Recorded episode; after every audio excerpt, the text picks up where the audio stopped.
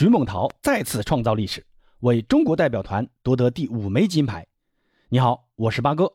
就在刚刚，北京时间二月十四日晚八点，徐梦桃在北京冬奥会自由式滑雪空中技巧的决赛中，以一百零八点六一分的高分夺得金牌。白俄罗斯的汉娜·胡斯科娃以一百零七点九五分拿到银牌。来自美国的梅根·尼克以九十三点七六分拿到铜牌。先让我们恭喜徐梦桃。先简单介绍一下徐梦桃。徐梦桃九零年七月出生于辽宁鞍山。她在冬奥会的首次亮相是在一零年温哥华冬奥会自由式滑雪空中技巧的比赛中。当时初出茅庐的徐梦桃仅仅拿到第六名。到了一四年索契冬奥会中，徐梦桃取得重大进步，获得该项目的亚军。但到了平昌冬奥会却发挥失常，没有进入决赛。但这次在本土举办的冬奥会终于获得金牌。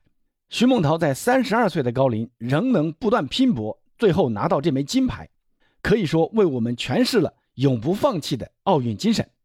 这枚金牌也是咱们中国代表团的第五枚金牌，这也追平了中国代表团金牌数的历史记录。在一零年温哥华冬奥会，咱们中国代表团获得五枚金牌。是我们参加冬奥会以来最高的。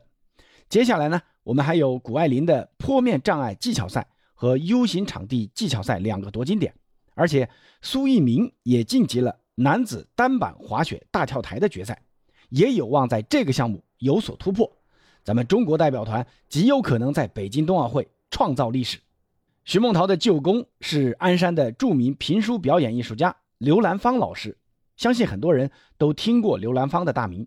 刘兰芳老师在给徐梦桃取名字时说：“梦里玉桃宫，笑看红尘事。”最后取名梦桃，希望徐梦桃能够快乐幸福的成长。